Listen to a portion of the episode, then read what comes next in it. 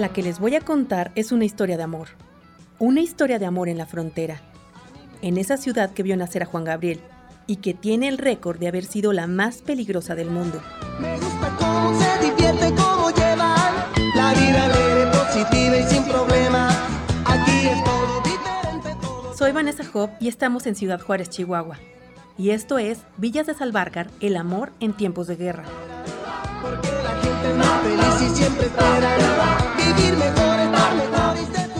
Viajamos hasta el norte a unos días de que se cumpliera el décimo aniversario de una de las masacres que marcaron al país. La de Villas de Salvarcar, en donde asesinaron a 10 adolescentes, 5 adultos y 10 jóvenes salieron heridos. Cuando me encargaron la encomienda, el periodista Luis Hinojosa me dijo, la de Emilio y Valeria es la historia de amor más simbólica de Ciudad Juárez.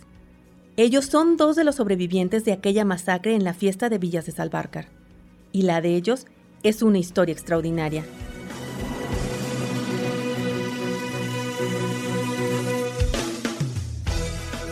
Formalmente el romance comenzó el 14 de julio del 2009, cuando Emilio le robó un beso a Valeria y le pidió que fuera su novia. Aunque en verdad, desde tiempo antes, Emilio babeaba por la niña guapa que iba de visita a su colonia. Ya llevaban un año saliendo cuando llegó aquel 30 de enero de 2010 la noche en que Emilio y Valeria, a sus 16 y 15 años, sobrevivieron al asesinato colectivo y comenzaron un proceso de reconstrucción física y emocional. Ese día también marcó a Ciudad Juárez. Pasaban de las 11 de la noche cuando un comando de cuatro vehículos con al menos 20 sicarios irrumpieron en tres domicilios de la colonia Villas de Salvarcar. En una de las casas, un grupo de estudiantes de bachillerato bailaban música electrónica.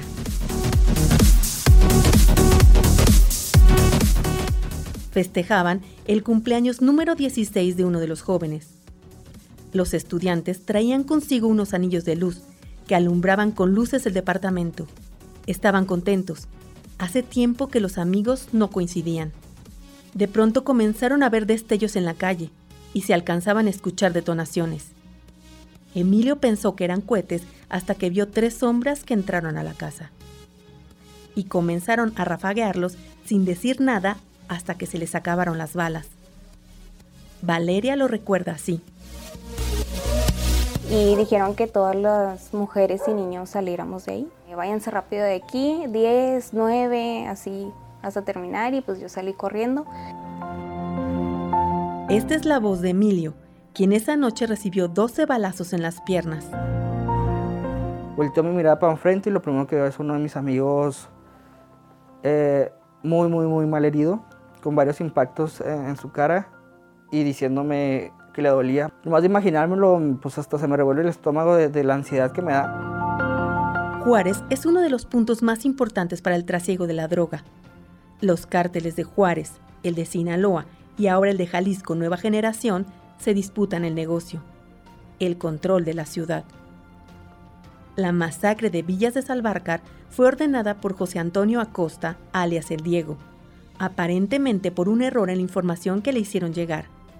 Quería eliminar a sus rivales, a jóvenes pertenecientes a la pandilla denominada Artistas Asesinos. Esto dijo en agosto de 2011 en el interrogatorio que le hizo la Policía Federal. José Antonio Acosta Hernández. Sí, el, Diego, Blablazo o 15. A mí me informaron que habían ahí unos este, doblados pertenecientes al cártel de Sinaloa. Entonces yo este, mando a los muchachos. ¿Y usted sintió algo? Pues sí. Sí, pues cuando es así, pues son gente inocente, pues sí se siente, pues se siente uno mal. Por la orden de este hombre, Valeria recibió un balazo en el dedo, un rozón en la cadera y otro en la cabeza. Esto sin tener nada que ver con los cárteles de la droga que hasta la fecha hacen sentir intranquilidad al caminar por Ciudad Juárez. Y hasta que llegué a la casa de, mi novio y me vi al espejo, pues ya traía el pelo rojo, eh, me estaba escurriendo la sangre por la cara y yo lo primero que hice fue pues sí, como esculcarme de dónde me habían dado. Cuando la balacera terminó, los padres de los jóvenes llegaron para buscar a sus hijos. A Emilio, el papá de un amigo lo arrastró herido hasta la banqueta. Llega un vehículo y toda la gente empieza a gritar, ahí vienen otra vez, ahí vienen otra vez, córranle. Entonces, lo que yo hice, ya estando en ese momento afuera, pues dije, pues voy a volver a hacer el mismo método. Me tiré para el piso y me hice el muerto. Llegan unos tipos, se bajaron cuatro del carro y me subieron, me levantaron me subieron para el carro. Me subieron a la parte de atrás y le dieron miedo en ese momento? muchísimo, muchísimo miedo porque no sabía qué estaba pasando. Estaba demasiado confundido, no sabía quién, es, quién era bueno, quién era malo, no sabía qué estaba pasando.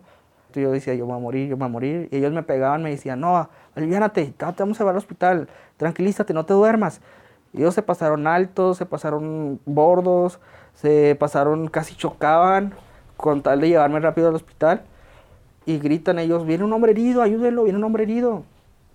Entonces las enfermeras abren las puertas, se quedan todas paralizadas, todos viéndome. Y una de ellas me da una silla. Siéntalo, siéntalo aquí, siéntalo. Entonces me sientan y momento que yo llego, empiezan a llegar más. Emilio en shock miraba cómo llegaban a la clínica 66 del IMSS sus amigos heridos. Así pasaron 20, 15 minutos y me dejaron sentado. Cuando yo entro en razón, volteé para abajo y me miré y ya tenía un charco grande de sangre. Entonces me empecé a marear. Va pasando un doctor corriendo y yo lo jalé de la bata y le dije, ayúdeme, ayúdeme, le dije, ayúdeme. Me dijo, ¿por qué estás sentado aquí? No sé, lo, él habló enfermera y le grita, ven, ven para acá, ¿qué pasó? ¿Por qué este niño está aquí? ¿Qué le están haciendo? ¿Por qué? Es que no tiene seguro. Seguro, y a ti que te valga que no tenga seguro, tú atiéndelo. No se dan abasto. Estaba... No, no, no, no. Nunca había visto tanta sangre en mi vida. Nunca había visto tanta sangre en mi vida. Los pisos del hospital se llenaron de sangre. Las enfermeras estaban todas llenas de sangre. Cuando estabilizaron a Emilio, lo trasladaron a otro hospital custodiado por la Policía Federal. Los camilleros estaban nerviosos y no sujetaron la camilla. Juárez se había convertido en un lugar peligroso también para el personal médico, que presenciaba cómo los delincuentes remataban a los heridos en los hospitales o en los traslados. Cuando la ambulancia pues gira en una, curva, pues ahí voy para abajo y pues ahí quedé un ratito ya se pararon, me amarraron bien, pues ahí llorando porque me había dolido demasiado. No, discúlpanos, pues qué se nos pasó, andamos bien asustados también nosotros, traemos mucho miedo. Tenía 12 balazos en las piernas. Nueve entraron y salieron, y tres se quedaron dentro. Una de las balas se quedó en su cuerpo por año y medio. Los médicos no se percataron que estaba ahí hasta que el dolor le advirtió a Emilio de su presencia. Frente a él, siendo un adolescente de 16 años, le dieron la evaluación médica a su madre probablemente que su hijo, yo creo un 95%, no va a poder caminar. Para que ustedes se vayan haciendo la idea. Para mí fue un, un, dolor muy fuerte porque en ese entonces yo estaba en el, en el, grupo de atletismo en la escuela. Y pues nos quedamos llorando mi mamá y yo hasta que ya nos cansamos de llorar. No, nos hizo más, como más unidos, dejarle ganas juntos. Nunca lo dejé solo para nada. Cuando yo empiezo el proceso de recuperación, de operaciones, de, enfrentar todo esto, ella estuvo siempre conmigo, estuvo, ella se tuvo que ella se cambió de escuela, o sea, no se tuvo, ella se cambió de escuela porque ella quería estar al lado de mí, ella quería estar ayudándome. En un televisor del hospital, Emilio escuchó las declaraciones del entonces presidente Felipe Calderón desde una gira en Japón al enterarse de lo ocurrido justificó la masacre criminalizando a los estudiantes. Si los mataron es porque en algo andaban. Ese día los marcó. Los amigos, familiares lejanos, vecinos, comenzaron a dudar, a temer. Ya para ellos yo era parte de eso, yo era parte de, una duda que todos tenían de que, ¿y si sí? ¿Y si sí eras? Fue un golpe súper bajo que nos dio a todas las personas que estuvimos ahí involucradas muchas sí me ayudaron y muchas amistades me hicieron sentir mal. Del que me juzgaran de que pues, yo era una criminal, o sea. Luz María Dávila, madre de los hermanos Marcos y José Luis Piña, de 16 y 19 años, asesinados en Villas de Salvarcar, le hizo saber al presidente el sentir de las víctimas. Era un 5 de mayo del 2011. Yo no puedo darle la mano, decirle bienvenido, porque para mí no es bienvenido. Yo quiero que esto se haga bien, que Juárez sea el Juárez de antes. Aquí Juárez está en luto. No es justo que mis muchachitos estaban en una fiesta. Ahora, lo que se de lo que quiero. ¿sí? Lo que usted dijo. Que era un pandillero. Mentira. A 10 años de la pérdida de sus hijos, esto piensa Luz María de lo ocurrido aquel día con Calderón. Pues yo lo que hice no fue planeado. No me arrepiento, no tengo a mis hijos tampoco, pero y, y quizá yo lo volvería a hacer. Los sobrevivientes de Villas de Salvarcar pagaron el costo de las palabras del expresidente y de la inseguridad en la ciudad. Al principio era estar aislada de todo. No quería ni siquiera salir porque obviamente mi vida tenía que continuar, regresar a la escuela. Y de hecho el transcurso de mi casa a la escuela era muy corto y se me hacía súper, súper largo. Este, quería salir corriendo, meterme a mi casa, sentirme segura. Uh, teníamos con periódico tapadas las ventanas, siempre cerrados con llave. Yo creo duramos como un año así. Durante todo el tiempo que estuvo en recuperación, Emilio estuvo custodiado en su casa. Yo les decía, si algún día llega un amigo, déjenlo entrar, yo quiero ver a mis amigos. Y nadie fue. Un día hasta la casa se atrevió a llegar una de sus amigas. Le pidió que regresara a la escuela. Yo te voy a ayudar, yo te ayudo a subir las escaleras, ándale, échale ganas. Entonces, ay,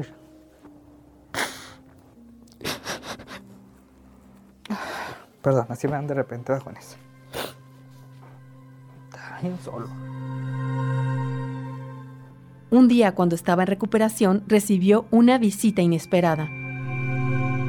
Emilio estaba tendido en la cama con las heridas sanando. Este, ¿me puedo acostar aquí al lado de ti? Sí, está bien. Yo me hice por un lado, ella se acostó y me dijo, quiero que me cuentes con detalle o, lo que tú pienses o lo que tú creas que está bien, creo que me cuentes lo que pasó. Pues yo conté la historia, le conté la historia.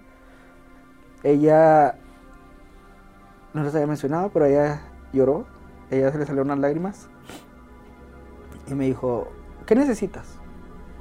Y dije yo, ¿cómo que qué necesito? Dijo, sí, yo tengo una computadora en mi casa. Dije, yo tengo una computadora de escritorio en mi casa y quisiera si usted pudiera ayudarme a venderla quisiera que me ayudara a vender la computadora y me ayudara a comprar un laptop para poder yo estar aquí donde estoy y poder comunicarme con mis amigos. Me dijo, ¿ya quieres un laptop? Y sí, es que pues dije, de hecho no, dije, no, no quiero que me la regalen, dije, quiero que vendan mi computadora. Y y con ese dinero me compré un laptop. Ah, me dijo, órale, está bien. Dijo, no, pues está bien, me dijo, ¿y sabes quién soy yo? Y dije, no, en realidad, pues no. Me dijo, ¿en serio no sabes quién soy? Le digo, no, no sé. Me dijo, pues yo soy la esposa de, del presidente, yo soy Margarita Zavala. Después de tres operaciones, muchas horas de fisioterapia, dolor y esfuerzo y el amor de Valeria, Emilio logró volver a caminar. Hoy tiene dos hijos con Valeria. Con la familia completa regresamos hasta la colonia. Hace un año, entre lágrimas y recuerdos dolorosos, las familias de las víctimas inauguraron un memorial en la casa donde ocurrieron los hechos. En la puerta de entrada se ve un árbol que sobrevuelan 15 palomas, una por cada uno de los fallecidos. Dentro hay 15 oratorios con las fotos de los estudiantes y los adultos que murieron.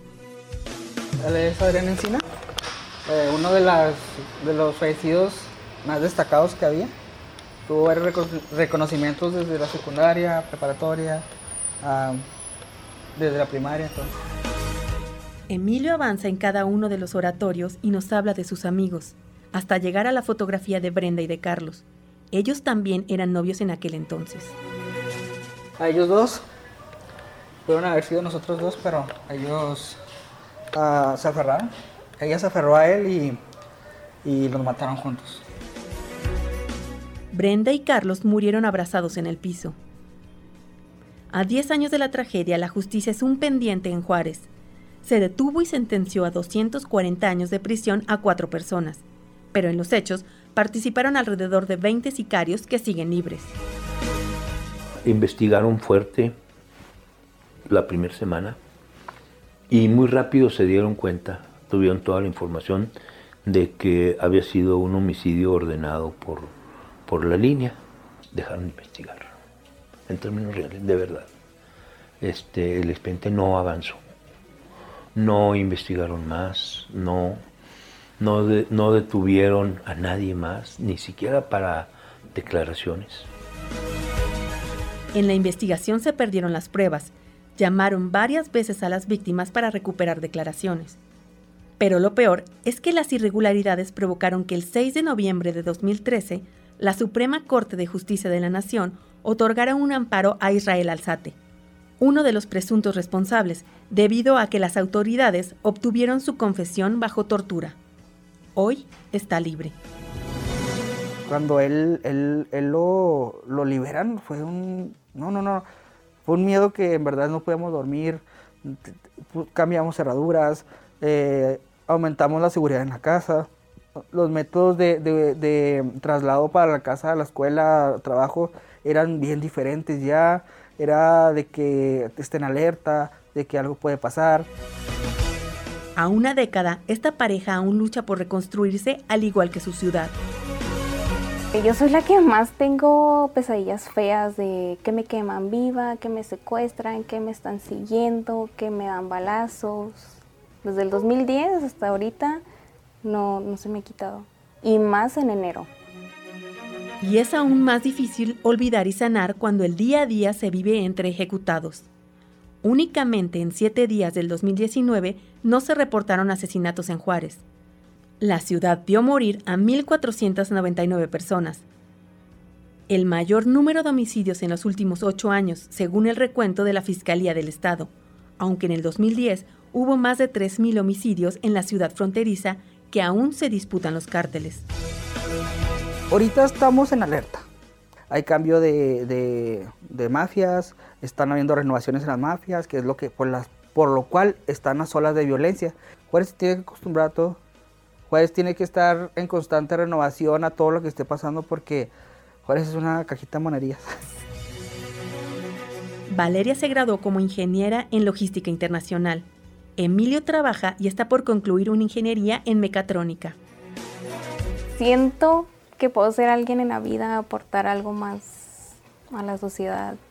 Sí me veo como que alguien importante, darle una mejor vida a mis hijos, cuidarlos. Bueno, sé que esta ciudad es peligrosa, pero cuidarlos todo lo que se pueda para que no pasen por algo como lo que pasamos sus papás.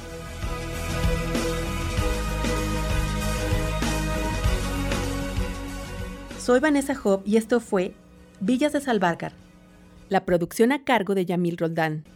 Milenio Digital, la información al alcance del oído.